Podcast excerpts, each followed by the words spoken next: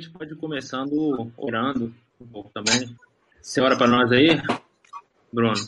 Amém, amém. Amém, Senhor. Nós te damos graça, nós te bendizemos. Obrigado pela vida do Senhor. Obrigado porque o Senhor tem tocado as nossas vidas. Amém. Vemos a graça do Senhor diante de nós, vemos a tua misericórdia.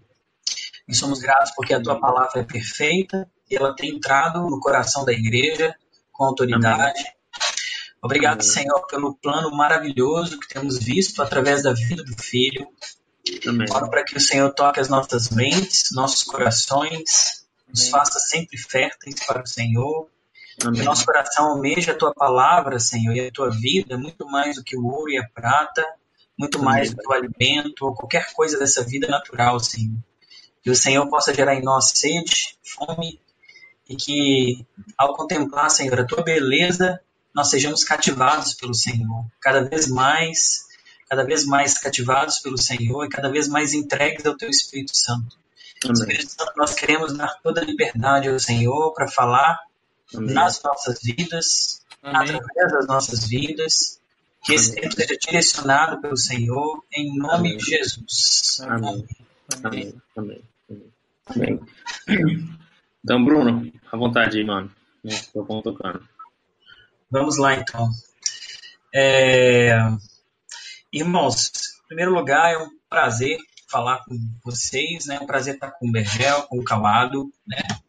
não precisamos apresentar ninguém aqui, todos nos conhecem. É, mas hoje o tema do nosso coração aqui, aqui, nesse tempo é justamente falar sobre a condição natural do homem, né? Para a gente fazer uma diferenciação aí entre pecados e pecado, mas muito mais do que é, falar sobre essa condição natural, é a gente poder perceber como Deus tratou com graça, com misericórdia e, e a, a riqueza que Deus tem providenciado né, para os filhos de Deus. Então, de modo algum, a gente tem o intuito aqui de enfatizar o pecado, mas é justamente podermos aprender a discernir como o pecado opera, como, como é o nosso coração, justamente para que a gente possa se armar espiritualmente, né, com aquilo Amém. que é necessário para que a gente se entregue a toda a atuação do Espírito Santo em nossas vidas, né? Amém. A gente vai falar aqui desse tema, é um tema que é comum, né? Muitos irmãos da história da igreja já falou sobre isso, mas hoje a gente, pra, só para a gente ter uma identificação entre nós três, nós nos baseamos um pouco no livro do Otmani chamado Vida Cristã Normal.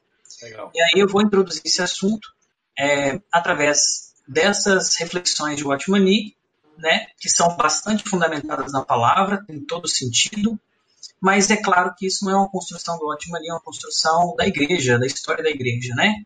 Isso está muito evidente na palavra. Pois bem, é, a gente vê que há um versículo em Gálatas, que esse versículo é um versículo chave para a vida cristã, né? Que Paulo diz assim: Não sou eu mais quem vive, Cristo vive em mim, e esse viver que eu tenho, vivo pela fé no Filho de Deus. Ele antes mesmo de falar isso fala, estou crucificado com Cristo. E a gente pode dizer que a vida normal cristã não é uma vida religiosa, não é uma vida de dogmas, mas é uma vida em que Cristo vive através do cristão. A vida normal é Cristo ser evidente em nós. E a gente sabe que isso é um processo que requer morte. E a questão é que é, tudo que Deus opera no coração do homem, ele opera através da substituição. Deus substituiu a nós na cruz, ele nos substituiu através do Filho, para que nós possamos receber é, perdão pelos pecados, e também em vida, Deus nos substitui pelo Filho. Na nossa vida, não sou eu mais quem vive, Cristo vive em mim. É uma substituição do Filho no meu interior. E como é que essa substituição vai se operando? Esse é o tema nosso e é por isso que a gente vai dizer sobre a questão de pecado e pecados. Né? Em Romanos, no capítulo 8, é, desculpa, de 1 a 8 em Romanos, a gente vê que lá ali tem uma unidade. Né? Há muitos livros escritos só sobre Romanos 1 a 8. Porque Paulo, ele de fato, ele, ele vai destrinchar o Evangelho de Cristo nesses oito primeiros capítulos de, Romano, de Romanos. E justamente ali ele faz um tratado sobre a redenção do homem. E nesse livro a gente percebe que nessa unidade do capítulo 1 a 8, nessa primeira metade do capítulo 1 a 4 e na segunda metade do 4 a 8. Na primeira metade, normalmente Paulo, Paulo fala de pecados. E na segunda metade, Paulo fala sobre pecado. E aí fica muito evidente essa diferenciação. Qual seria? Pecados se refere a um comportamento externo que confronta o caráter de Deus. Então, os pecados são comportamentos, são atos que são contrários à natureza de Deus e por isso é digno de reprovação e, fora de Cristo, de condenação, porque fere a santidade de Deus. Já o pecador, que é tratado nessa segunda parte da epístola aí, de 1 a 8, né, no, entre o capítulo 4 a 8, pecado se refere à minha própria natureza pecadora. Enquanto que pecados, no plural, refere-se a comportamento, o pecador se refere a um princípio que opera no coração de um pecador. O princípio que opera no coração de um homem decaído. Se refere à própria natureza do homem. E aí a gente vê que dentro dessas duas condições né, de comportamentos pecaminosos, pecados, e do pecado como natureza que eu recebo desde Adão, há uma dupla necessidade. Quais seriam? A primeira necessidade com relação ao peca aos pecados é que eu preciso de perdão. Né? E esse perdão Deus providencia através do sangue de Cristo. E com relação ao pecado, eu não preciso de perdão, porque perdão já tenho. Eu preciso de libertação, de transformação. Amém. De dentro para fora. E com relação a esse pecado, Deus providencia através da cruz. Então a gente vai poder aqui de forma prática falar sobre essas coisas em nossas vidas, mas sempre levando em consideração que os pecados eles, eles trazem a necessidade de perdão pelo sangue e o pecado de libertação através da cruz. E tanto num quanto no outro, Deus vai fazer através da substituição. E um ponto interessante é quando a gente pega justamente Romanos, no capítulo 5, no 12, 5,12, ele fala o seguinte: Portanto, assim como por um só homem entrou o pecado no mundo, e pelo pecado a morte, assim também a morte passou a todos os homens, porque todos pecaram. Então, um ponto que a gente quer dar um pontapé inicial aqui, dentro dessa introdução do Bruno, é que todos nós nascemos com essa raiz de pecado, né? E isso é algo que é uma herança né, de, da decisão de Adão em não obedecer ao Senhor e o pecado entrar na humanidade. E como todos nós somos descendentes de Adão, automaticamente nós nascemos com essa raiz. Né? Então isso é algo que não é exclusivo de alguns, né, ou inerente a um ou a outro, mas isso é uma coisa coletiva. Toda a humanidade, todos que nascem, todos são herdeiros de Adão, então todos que nascem, nascem com essa, é, com esse, com essa raiz de pecado. Amém. E a gente, que nós três, na verdade, né, a gente tem filhos pequenos, e é interessante porque eu consigo ver isso com muita clareza na vida da minha filha. Né? Então, a minha filha, um dia ela vai ser livre, né? se Deus assim permitir. Né? Cristo vai se revelar e ela vai ser livre. Mas a gente vê qual é o instinto natural nosso. Né? Nosso instinto natural de nós sermos egoístas, né? nós queremos tudo para nós. Então, esse é o instinto. Então, assim, só mesmo a cruz, só mesmo a vida de Cristo para nos livrar dessas coisas. E eu estava falando com o Bruno e o Bergel aqui um pouco antes sobre como a palavra nos instrui né, a partir para esse processo da cruz, né? Na verdade, aquele texto onde Jesus conversa com Nicodemos, Nicodemos justamente faz essa pergunta para ele, né? Senhor, como eu posso herdar? E aí Jesus fala, é necessário que um homem nasça de novo, que você nasça de novo. Amém. Ele, mais na frente ele fala, aquele que não nascer da água e do Espírito, ele não pode entrar no reino de Deus. Então há uma transformação de natureza. Né? Uma vez que a gente recebe o senhorio de Cristo, a gente deixa que essa natureza do pecado nos domine para que aí sim uma natureza de Deus através de Cristo entre em nós. E aí nós conseguimos estar livres do poder do pecado, dessa, do poder dessa natureza que domina o homem e leva o homem a cometer os atos pecaminosos. E eu, eu queria frisar também que todos estão sendo dominados por alguma coisa, por alguém. Ou está sendo dominado por Cristo, ou está sendo dominado pela raiz de Adão, né, que é a obra das trevas.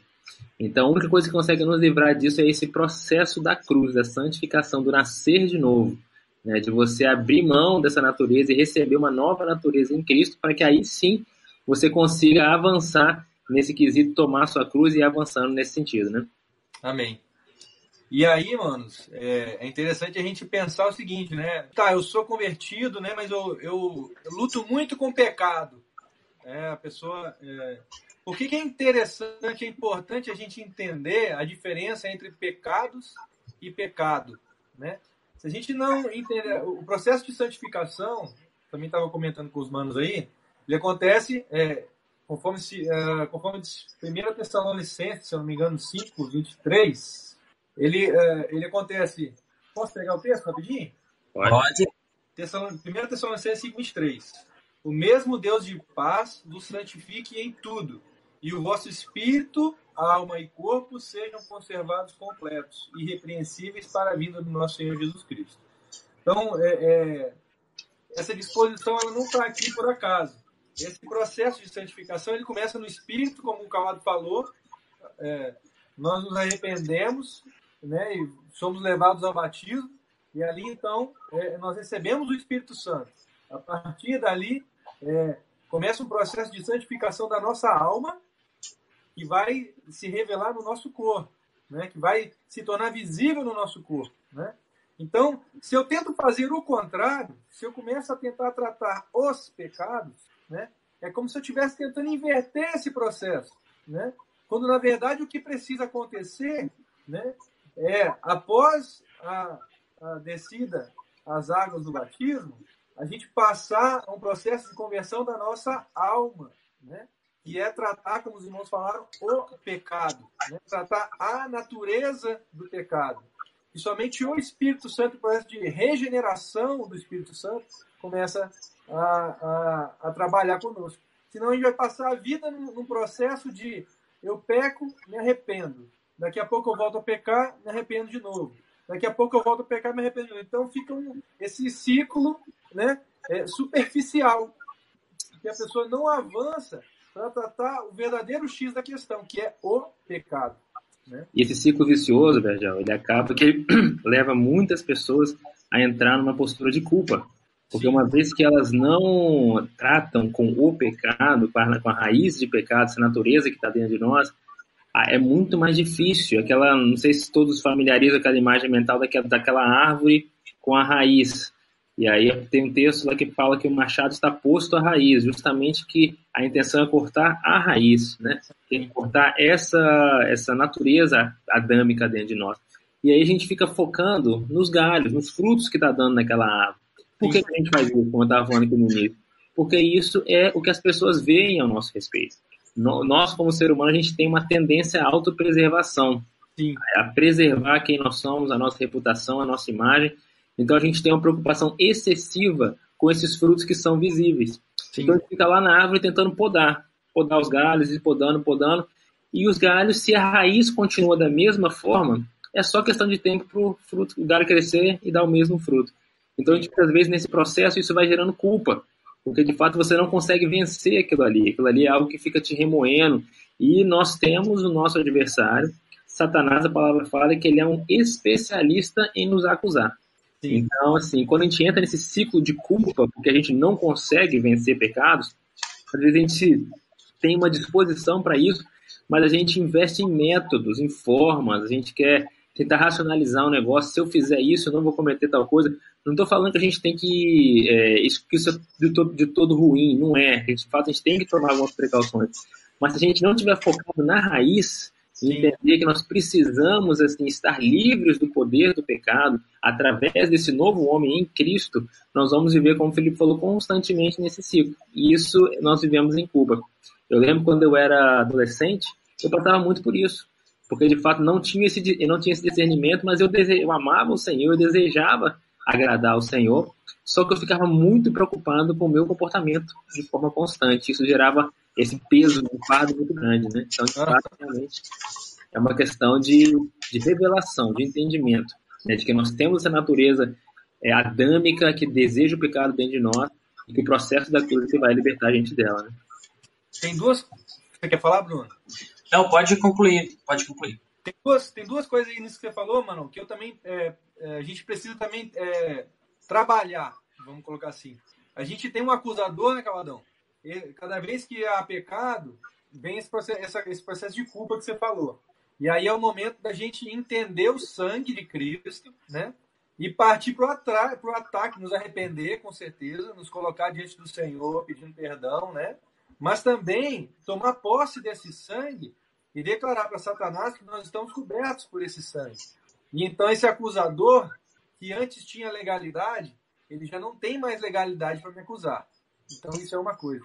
Uhum. Outra coisa interessante é que você falou aí, que é o seguinte, a gente tem esse, essa, essa condição de se autopreservar, essa, essa, como é que eu vou dizer? Isso é né? natural né? do homem. Se a gente pega lá em, em Gênesis 3, a gente vai ver que está escrito assim, que o Adão tinha acabado de pecar, foi chegando a viração do dia e o Senhor veio falar com ele. Aí ele fala assim, ó, Adão, cadê você? Ele fala assim, olha, é, eu vi que tinha pecado, tive medo e me escondi. Uhum. Então, é, é, desde lá, já vem esse medo. Essa, é, esse medo de ser transparente, de mostrar quem você realmente é. Né? Só que, uhum. se a gente não entender o processo da cruz na nossa vida, a gente é, é limita o que Deus quer fazer.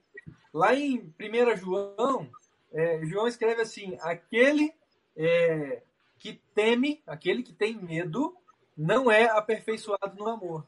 Ele uhum. tem medo de ser transparente, ele, tem, ele controla tudo, ele não quer mostrar quem ele é. Né?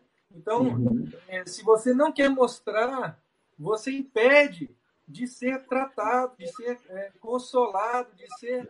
É, lá em Salmo 23, a palavra fala assim: a tua vara e o teu cajado me consolam. Até a disciplina, vara, disciplina. Cajado, direção. Até a disciplina nos consola. Uhum. Ela vem para nos conduzir num processo de dilatação, um processo de crescimento no Senhor.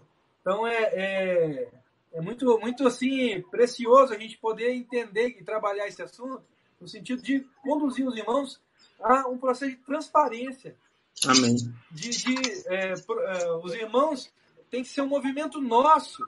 A gente procurar a transparência, a gente procurar abrir a vida, a gente procurar é, é, nos mostrar mesmo ruins. Não ter o orgulho de pensar que algum de nós é bom, porque nenhum de nós é bom. Uhum. Aqui no Romanos está escrito que todos somos inculpáveis, são é, indesculpáveis. Né? Mas amém, tô falando demais já. Não, pode prosseguir, mano.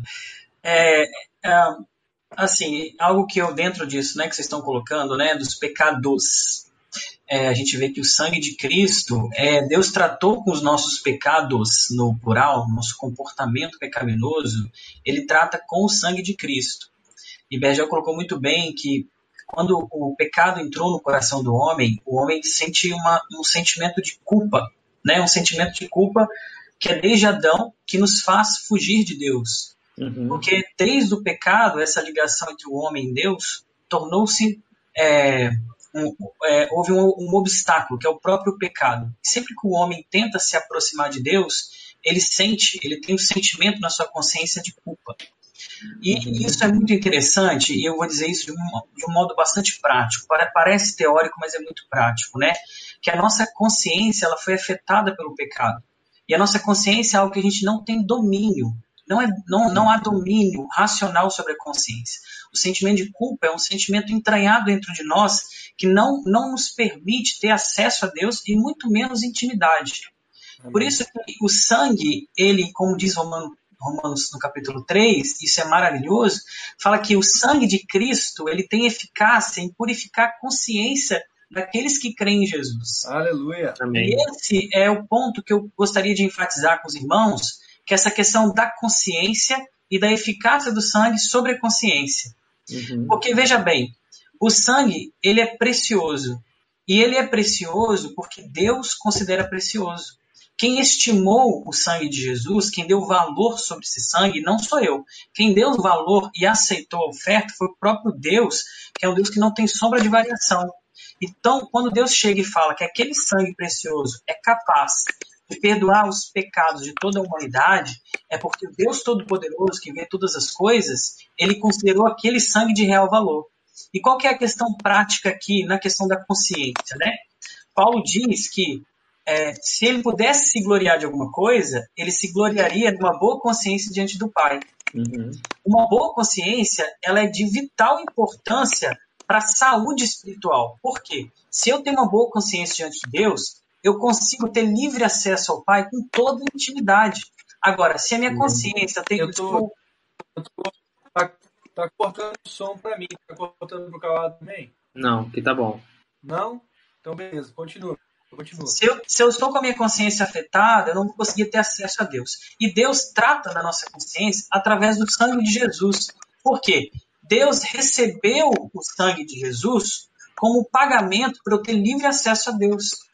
Então, quando eu tenho acesso a Deus, como diz lá, né, que nós podemos ousadamente entrar no Santo do Santo pelo sangue de Cristo, Amém. quer dizer o seguinte: eu não vou é, basear naquilo que eu vejo em mim, às vezes com uma boa ação, uma, uma ação ruim, para eu adentrar no Santo dos Santos.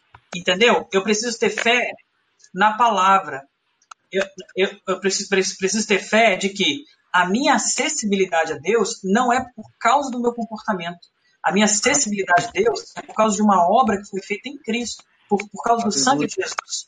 Né? Resumindo aqui, o sangue de Jesus ele é o fundamento de acesso a Deus. Então, quando, por exemplo, eu peco, eu estou errado, estou no dia que eu pequei, que eu falhei com as pessoas, e às vezes vem aquele sentimento assim, poxa, não vou orar, poxa, não vou à reunião, não vou estar com os irmãos, e a gente fica deprimido, a gente precisa entender o seguinte, que não é minha obra que me dá acesso a Deus, é a obra de Amém. Cristo. E é o sangue de Cristo que me dá acesso a Deus. Deus me purificou, a minha consciência me purificou de todo o pecado, para que pelo sangue eu possa adentrar na sua presença. Amém. E quando a gente pega, o, tem um texto também lá de Efé, desculpa, 1 Coríntios, lá no capítulo 15, lá no finalzinho, depois, se os irmãos puderem olhar, verso 45 até o 48, 49, se eu não estou enganado, que ele coloca Cristo como duas coisas. Ele coloca Cristo como o último Adão e ele coloca Cristo como o segundo homem. Né? Então é muito interessante a analogia que Paulo faz ali com relação para os Coríntios, porque justamente dentro do que você estava falando, Bruno, é, o Senhor não nos deixa é, à deriva. O Senhor traz uma solução. O Senhor traz o plano dele realmente é de nos atrair, de não nos deixar nessa condição. Também. Então, quando Cristo é considerado o último, o último Adão, é porque ele pegou tudo isso e nele ele encerrou esse ciclo vicioso que o homem vivia até Adão, até Cristo, desculpa, né? onde o, o pecado dominava o homem, não havia é, o homem era, ele, ele, era perdoado da culpa do pecado lá na lei, mas ao mesmo tempo ele, ele vivia debaixo do poder do pecado. Então Cristo sendo o último Adão, né, ele faz isso e ele encerra essa, esse período, né, e aí ele dá uma nova oportunidade, uma nova natureza. E aí ele começa como o segundo homem. Por quê? Porque ele está iniciando uma nova raça. A partir de Cristo, uma nova raça diante de Deus foi gerada. Então, em Cristo, nós podemos agora ter acesso à natureza de Deus. Nós podemos receber o dom do Espírito Santo. E através do dom do Espírito Santo, nós somos livres do poder do pecado. O pecado não nos domina mais, justamente porque o Espírito Santo nos convence do nosso pecado, da nossa justiça e do nosso juízo. Então, essa, essa, essa, a obra da cruz, ela tem esse poder de nos transformar nesse sentido, de trazer realmente essa nova natureza.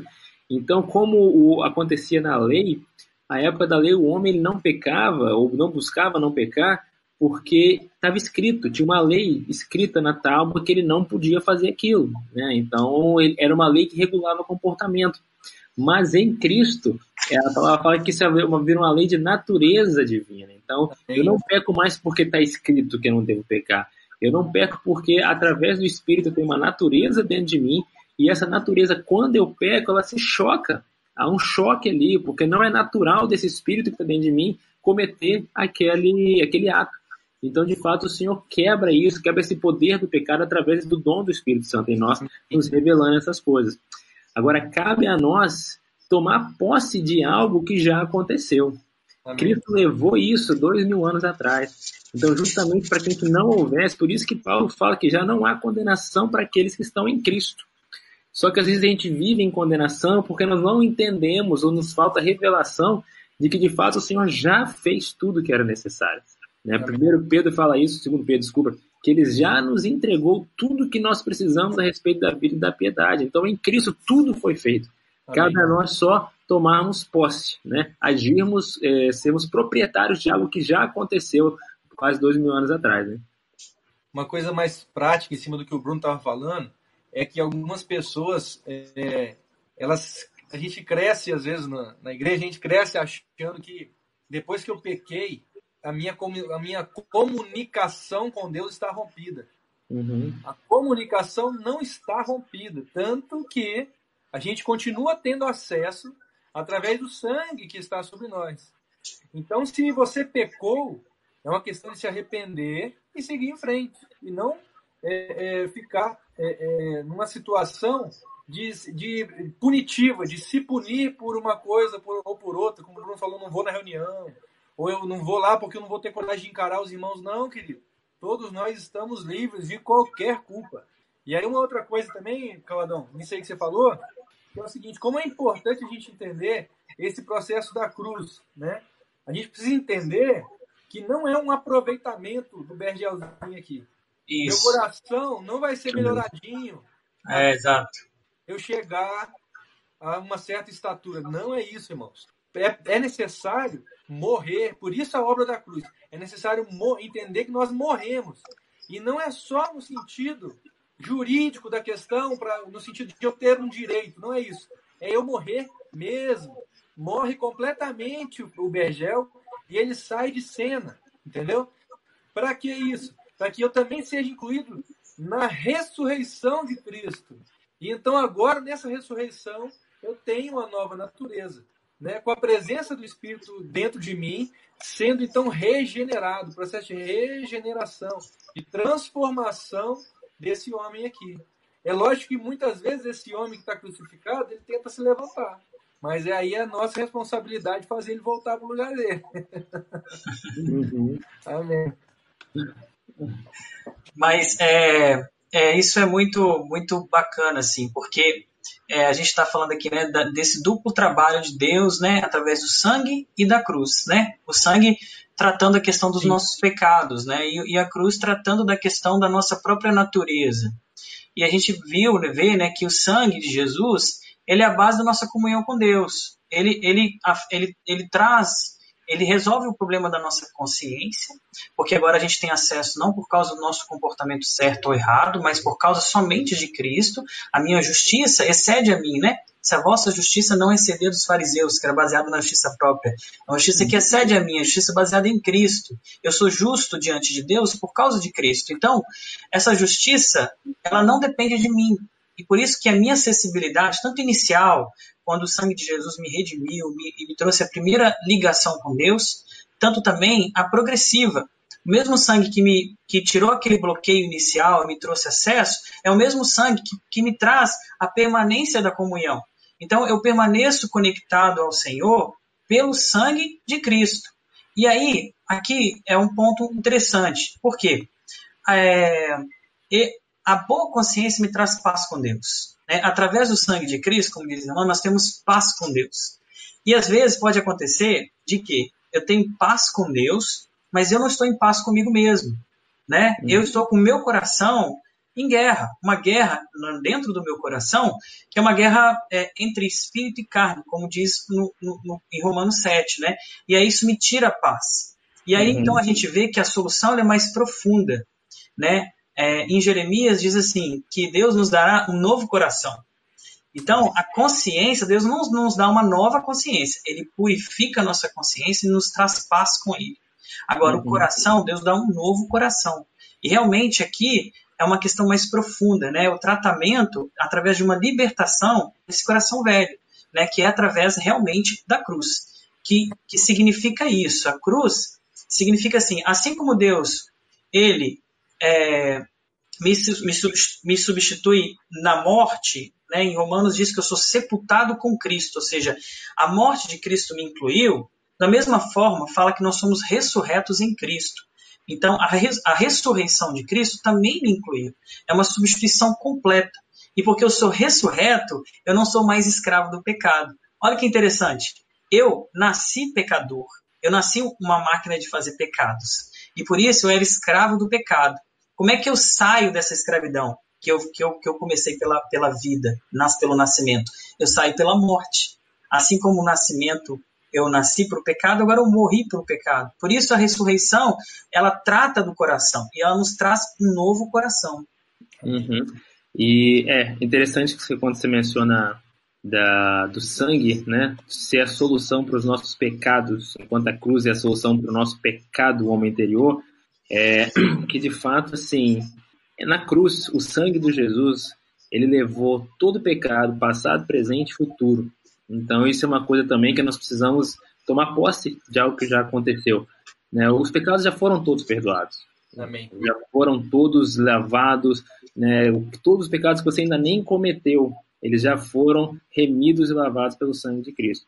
Então, qual é a grande questão? Paulo ele também fala para os romanos, ele fala o seguinte, e essa é a graça. É, essa é a graça, nós temos, temos, temos sido remidos, né? tivemos sido remidos. Mas Paulo fala o seguinte: então, se a graça é isso, então nós vamos permanecer pecando para que aí eu desfrute mais da graça.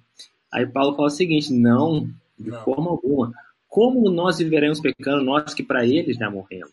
Porque de fato esse processo de, de morte do homem, é, do homem carnal, do homem adâmico, ele de fato ele envolve você desvencilhar de tudo aquilo que não faz parte da natureza de Deus. Então, a partir desse trabalho, a gente começa a desvincular dessas coisas. Então, não, Paulo deixa muito claro para os irmãos, falando que não é porque pela graça nós recebemos isso, então, já que a graça é isso, eu vou continuar pecando e pecando e pecando para que eu desfrute mais assim da graça. Então, Paulo ele dá uma resposta negativa, uma resposta muito forte com relação a isso. Então, de fato, cabe a nós realmente nos entregarmos ao processo da cruz que já foi feito. Esse processo já aconteceu. Né? Então, aí, a partir daí, nós vamos realmente conseguir adentrar nessas coisas e não sermos consumidos por, esse, é, por essa condenação, por a gente não conseguir evoluir. Às vezes, a gente fica muito preocupado na nossa evolução. Ah, eu pecava nisso, eu era muito fraco com relação a isso. E tem um texto também que chama muita atenção, que é lá em 1 Coríntios 13, né? Paulo ele dá a descrição toda do amor, né? E aí lá no final ele fala o seguinte: porque em parte falo, em parte profetizo.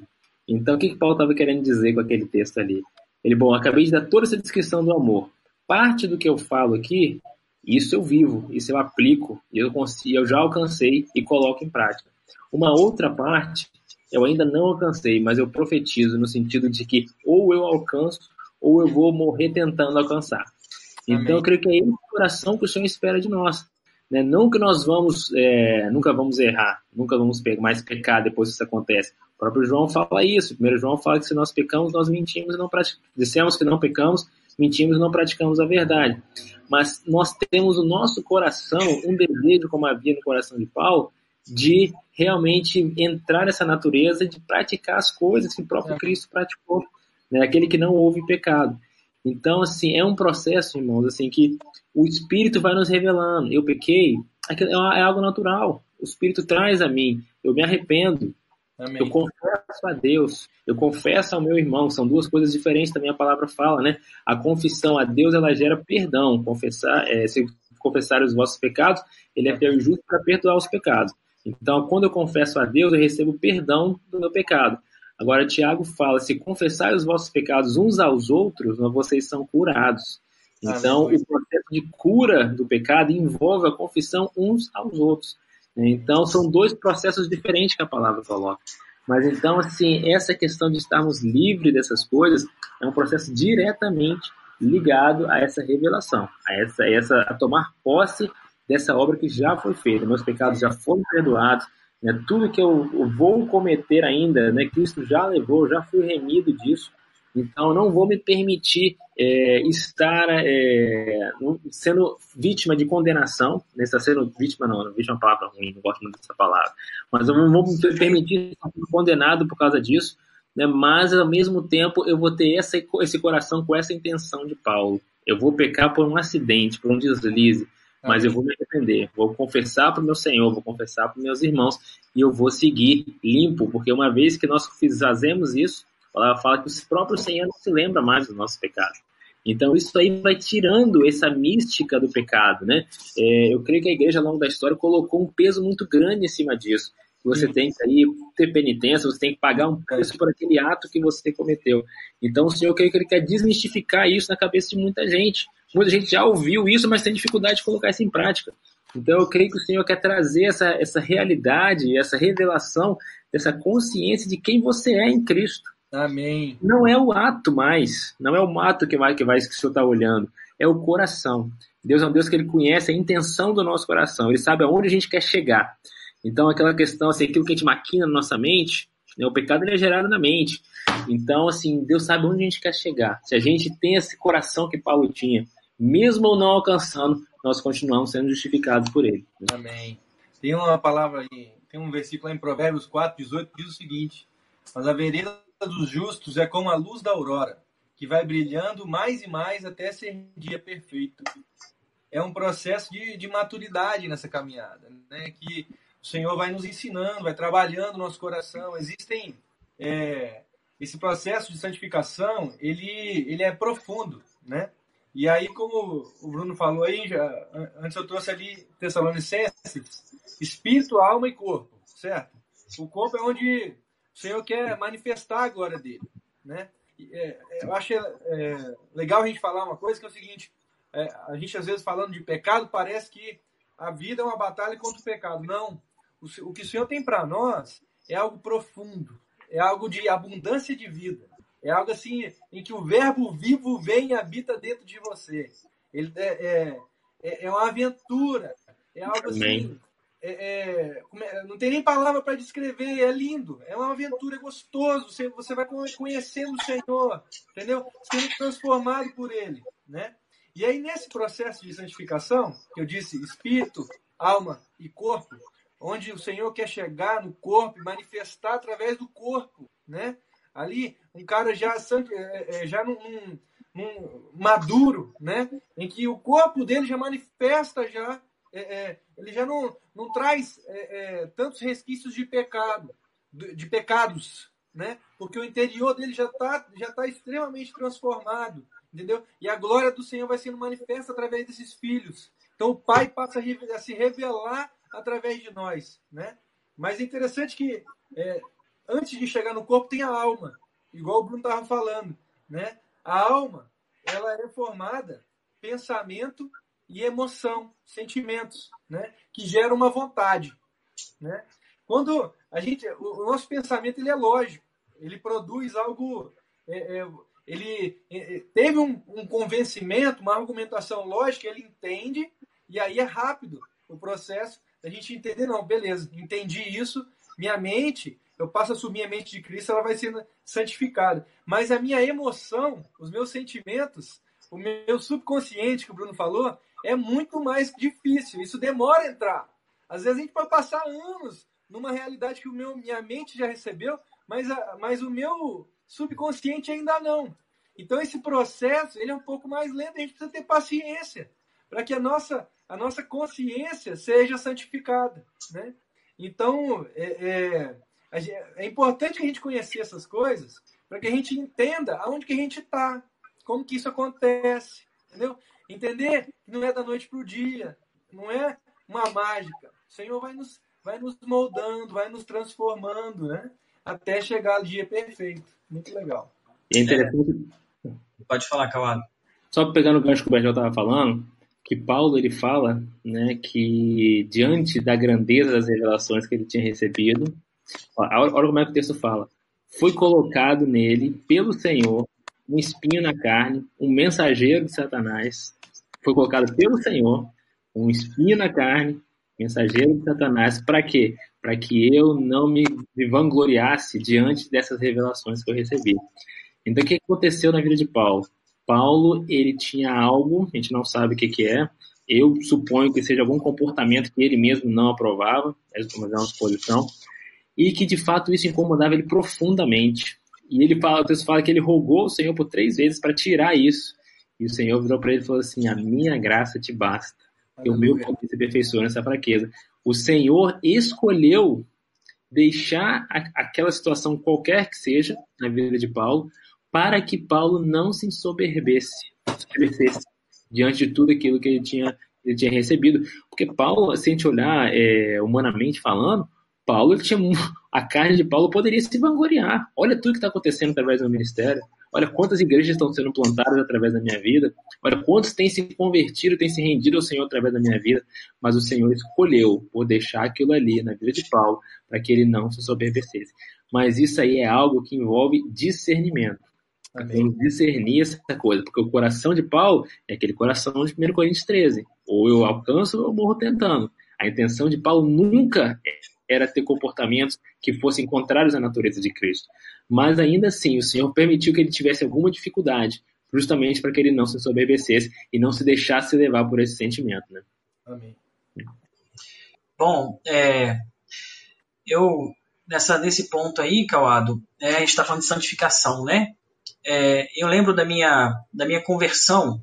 Eu lembro que no início é, eu comecei a ter ali é, ouvindo o Senhor, experimentando da vida de Deus, muita, muita realidade, assim, embora não tivesse nenhuma referência, né, nada, não tivesse nenhuma, nada, não conhecesse nada da palavra e tal, mas logo no início, assim, quando eu fui percebendo e visualizando a santidade de Cristo, eu fui tentando, de, um, de algum modo, ajustar o meu comportamento, né, então eu fui fazendo ajustes, né, de comportamento. E aí eu tentava ser humilde, mas depois eu fui percebendo que, na verdade, eu não era humilde. Como eu tentasse, agora que eu tentasse ser humilde, o meu coração ele era soberbo. Eu tentava, às vezes, né, com, tem um exemplo dado pelo irmão, você vai tentar sorrir para as pessoas, não que a gente faz muito para demonstrar amabilidade, mas, na verdade, meu coração não é amável, né? Então, eu fui vendo, assim, nesse decorrer da minha vida com o Senhor, né, que na verdade era algo muito mais profundo, que realmente precisava ser transformado, não é, não é apenas um ajuste de comportamento, né, porque se a gente viver assim, infelizmente, há muito disso no contexto cristão, verdade. de uma religião nesse sentido, a gente tentar ajustar comportamentos, a gente, a gente perde a essência, né, a gente não toca a realidade divina. E aí, em um dado momento, é, num dia, é, lá no início da minha caminhada, eu comecei, eu não tinha errado nada no dia. Foi um dia assim, aos meus olhos perfeitos, assim, nada que eu falasse assim, pô, errei nisso aqui. E nesse dia, no final do dia, eu, eu chorei. Um placar. Oi? Como, Como se fosse um placar. Ah, sim, exatamente. E aí, por, por conta da minha falta de vislumbre da questão né, da natureza na, na, época, eu achava que realmente a vida cristã era isso, era ficar ajustando o conduto o tempo inteiro. Isso é cansativo. Isso, isso não, não, traz, não traz vigor, não traz nem alegria, porque o tempo todo a sua consciência ela fica má diante de Deus, né?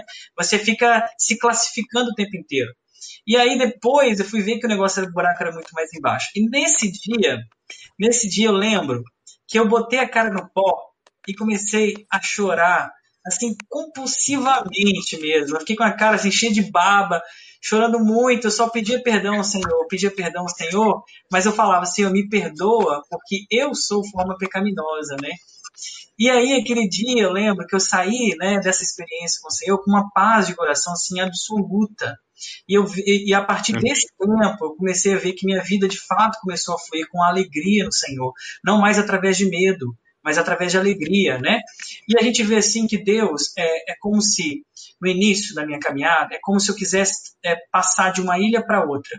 Eu precisava sair de uma ilha e ir para uma outra ilha, né? E houvesse um abismo entre essas duas ilhas e nenhuma possibilidade de ultrapassar.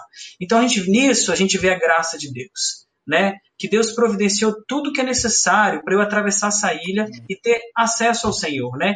O propósito de Deus é ser tudo em todos. Olha que coisa maravilhosa. Isso é impossível para o homem e esse processo, né? Mas Deus providenciou o sangue para purificar a minha consciência e a cruz para me dar um novo coração. E a partir disso, a gente vê o seguinte: que Deus nos dá o Espírito Santo para que, uma vez eu rendendo a minha vida ao Espírito Santo, ele opera tudo que é necessário em mim. A mim cabe uma coisa, através do Espírito Santo, contemplar o Senhor e ser transformado através disso que eu contemplo. Amém. O nosso Amém. é crer. Amém. Amém. E realmente entender que a coisa já aconteceu, né? Eu vejo a gente é muito levado a entender que nós precisamos é, ir para a cruz, né? Na verdade, a cruz ela já aconteceu. Nós, Paulo fala assim: Eu fui, estou crucificado com Cristo. né? já estou na cruz com ele. Isso aconteceu há dois mil anos atrás. Então eu fui participante de, disso, mesmo nem existindo. Eu não existia ainda, mas a, com eu estava, eu estava com Cristo ali. Né? Isso é algo profético na parte do Senhor. E uma vez que isso acontece, eu preciso só agir como aquele que já conquistou, que já recebeu. Né? É algo, essa graça já nos foi dada. Né? Então eu estou tomando, colocando essa ênfase várias vezes aqui, porque eu tenho visto muitos irmãos às vezes que caminham já há bastante tempo e às vezes vivem nessa vida de, de peso, como você falou, Bruno, é algo é um fardo, você carregar essas coisas, essa questão de sua preocupação com o comportamento, com o que é externo, isso é muito cansativo. Né? Então acaba que a gente vive uma vida de fardo e não é a leveza da vida cristã. Né? Então, Cristo nos deu a liberdade para que nós possamos viver uma vida leve, onde Ele carrega o nosso fardo. Né? Então, Amém. a palavra fala, né? o meu fardo é leve, o meu, fardo, o meu, meu como é que é? Jogo é suave. é leve, meu jogo é suave, exatamente. Então, de fato, cabe a nós tomar posse disso. Então, eu queria estimular os irmãos que estão com a gente aqui nessa noite a entender que, de fato, isso já aconteceu. Eu só preciso agora viver como aquele que já recebeu isso, recebeu essa graça. Né? Porque isso aí não é algo que nós. Amém. Não tem nada que nós possamos fazer para isso, já foi feito por nós. Então, é só algo assim, realmente de a gente clamar ao Senhor. O Senhor traz revelação me traz entendimento do Senhor, da obra consumada na cruz, de que ela significa para minha vida, para que eu não fique vivendo uma vida pesada, um fardo, carregando esse fardo, né? Então, de fato, eu creio que o Senhor quer trazer essa revelação para nós, assim. É. Amém, amém. E aí a pergunta, né, assim, é, se, se a, a solução, né, o, é, o sangue, ele, ele, é, ele toca, ele, ele resolve diante de Deus aquilo que eu faço, e a cruz resolve diante de Deus aquilo que eu sou, né? Podemos resumir essa palavra talvez nessas duas frases, né? Então assim, é, pelo sangue eu preciso sempre renovar minha boa consciência diante de Deus. Sempre que houver uma acusação, seja dentro de mim ou do próprio inimigo, que a palavra diz em Apocalipse, né, que nosso adversário é acusador, sempre que há uma acusação na minha consciência, no sentido de deprimir a minha relação com Deus. Então, eu preciso o quê? Eu preciso tomar posse essa palavra através da fé. A fé nos faz tomar posse da, reali da realidade espiritual que está descrita na palavra. Tudo que a palavra diz é uma realidade eterna. Ela não, ela não depende do Amém. nosso sentimento ou do que achamos dela. Ela é uma realidade por si só e é uma realidade eterna. Amém. E a palavra diz que esse sangue precioso, ele me leva diante de Deus e me permite ter acesso e toca a minha consciência. Então, o primeiro, primeiro ponto que eu queria colocar aqui: sempre que houver uma má consciência, se há pecado, claro, vamos confessar e nos arrepender. Mas se mesmo assim a gente se sente em condenação, a gente precisa tomar posse que o meu Amém. acesso ao Senhor e a minha aceitação e validação no Senhor é pelo fato de eu estar em Cristo e por causa desse sangue estar sobre mim. Primeiro ponto. O segundo ponto é, eu preciso resolver as questões do meu coração. Por exemplo. Eu quero ser humilde, mas eu não sou. Então o que eu preciso? Eu preciso que meu coração nesse ponto ele seja crucificado para que essa área do meu coração seja ressurreta em Cristo, né? E aí novamente, assim como pela fé eu tomo posse do sangue, pela fé eu tomo posse de uma realidade. Estou sepultado em Cristo, estou ressurreto em Cristo, para que não mais eu sirva ao pecado como escravo. Deus me liberta. Então, como eu sou crucificado? né? Eu preciso tomar posse dessa realidade que a palavra descreve sobre mim, de que meu coração ele está ressurreto para eu poder ser humilde. Amém. Só porque o Espírito Santo habita em mim, o ser humilde é completamente possível hoje. Amém. Entendeu? Porque não sou Amém. eu mais quem vive, né? É Cristo que vive em mim. Amém. Uhum. E, e, uma coisa interessante dentro disso aí, Bruno, é nós crermos que Cristo é, ele não veio trazer determinadas coisas ele veio ser, né? Amém. Então, por exemplo, Cristo não veio trazer o amor, ele veio revelar que ele é o amor, o Pai é o amor. Né? Ele não veio trazer justiça, ele veio revelar que ele é justiça. Amém. Então, quando nós estamos inseridos nele, quando nós estamos sepultados com ele e ressurretos um novo homem com ele, nós podemos alcançar essas coisas justamente porque ele que está dentro de nós é todas essas coisas. Então, isso aí faz com que nós possamos ter algum tipo de evolução na nossa fé. A única forma de a gente poder evoluir na nossa fé é baseado nesse entendimento de que o Cristo que está dentro de nós, ele é todas essas coisas. Tanto que a palavra, como o próprio Cristo às vezes se identifica, desde o Velho Testamento, o Senhor se identificava, é eu sou. Então, ele é toda a bondade, ele é toda a paciência, ele é toda a humildade. Tudo que nós precisamos, ele é. Então, ele não é um guia prático. Isso é uma vida, isso é uma, uma compartilhar dessa natureza dentro de nós. Então, quando a gente tem essa relação, esse entendimento, a gente consegue avançar nos próprios comportamentos. Não porque eu criei uma regra e agora eu consigo dominar o meu comportamento, mas porque aquele que é todas essas coisas dentro de mim agora está me movendo. E aí, por estar sendo movido por ele, eu consigo alcançar essas coisas. Né? É, é, é aí que está aquela questão é, do Sermão do Monte, quando Jesus fala assim que é, bem-aventurados os pobres de espírito, né? Ali ele está querendo dizer é que a gente, nós não nos resolvemos em nós mesmos. É só através de Jesus né? A sua morte e ressurreição. Que aí a gente recebe, então, né? Gente, essa virtude é comunicada a nós. E aí a gente Amém. pode manifestar essas coisas pela transformação, pela mudança da nossa natureza, né? E aí Carlos falou uma coisa ali, e eu costumo dizer pro pessoal aqui em casa, acho que já faz um tempo que eu não falo, que Jesus é leve, mano. Jesus é leve, sabe? É Amém. É gostoso. É muito bom. transformado. A gente vai ser transformado. E é com toda paciência, é com todo é. carinho que o Senhor vem, nos corrige, som do nosso coração. E aí a gente vai para o travesseiro à noite, pede o Senhor, Senhor, som do meu coração, tem alguma coisa, me revela. E aí é um processo assim de todos os dias. A gente vai de manhã, Senhor, o primeiro pensamento. A gente vai dormir à noite, ele é o último também. E a gente vai nesse processo. E ele vai ocupando a nossa uhum. mente, ele vai enchendo a nossa mente de virtude, daquilo que é bom, que é agradável, que é perfeito. A gente vai a, a, conhecendo a palavra, se enchendo da palavra, sendo cheio pelo Espírito Santo, né? Esse processo é gostoso, Amém. irmão, sabe? É, é, às vezes as pessoas de fora, eu, eu, eu bato de novo nisso. As pessoas de fora vê a gente falando de pecado, de pecado, né? É bom, é bom, é agradável, é perfeito, é gostoso. A, a, lá em primeira João fala que a nossa, para que a vossa alegria seja completa, para que vocês tenhais comunhão conosco, com o Pai e com o Filho, e a vossa alegria seja completa. Existe muita alegria, né? As pessoas confundem prazer com alegria, né? Não, é, é, nosso, nosso, as pessoas não querem abrir mão do prazer, né? O prazer do, do mundo, o prazer das, do pecado, das coisas que, na verdade, o Senhor nos chama para uma um tempo de alegria. E aí o prazer vem no momento certo, nas coisas certas, que o Senhor vai colocando para que haja gozo. Né? Então é, é. é um processo. É. E assim, em Provérbios, né, também Eclesiastes, fala dessas delícias que estão à destra de Deus, né? E realmente, irmãos, é, essa, essas delícias é a vida de Cristo, né? E, e, a palavra diz, né, que neles estão escondidos todos os tesouros da sabedoria e do conhecimento, né? Então, assim, é realmente maravilhoso poder contemplar no próprio corpo a natureza de Jesus, né? A natureza de Cristo. Uhum. Quando a gente fala é, de pecado, é para a gente entender do que, que Deus nos tirou e as maravilhas da sua graça. As maravilhas do Pai que nos tirar de uma lama e de uma morte e nos trazer para perto, para a vida.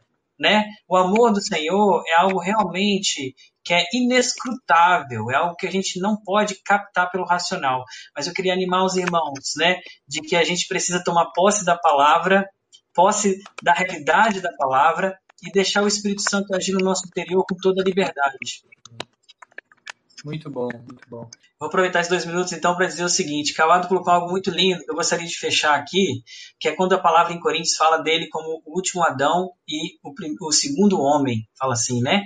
E um se refere, esse último Adão refere-se à morte de Cristo, e o segundo homem refere-se à sua ressurreição. Por quê? Porque como o último Adão, ele encerrou nele essa raça adâmica, da qual por hereditariedade nós, nós nos tornamos participantes, né? E ele encerra na cruz. E aí ele encerra em nós também essa natureza que nos domina. E o, o segundo homem refere-se ao Cristo ressurreto, né? Também se refere a Jesus. E essa ressurreição ele nos torna participante. E tem uma frase linda que eu vou agora fechar dizendo assim: a cruz é o poder de Deus que nos tira de Adão e nos coloca em Cristo.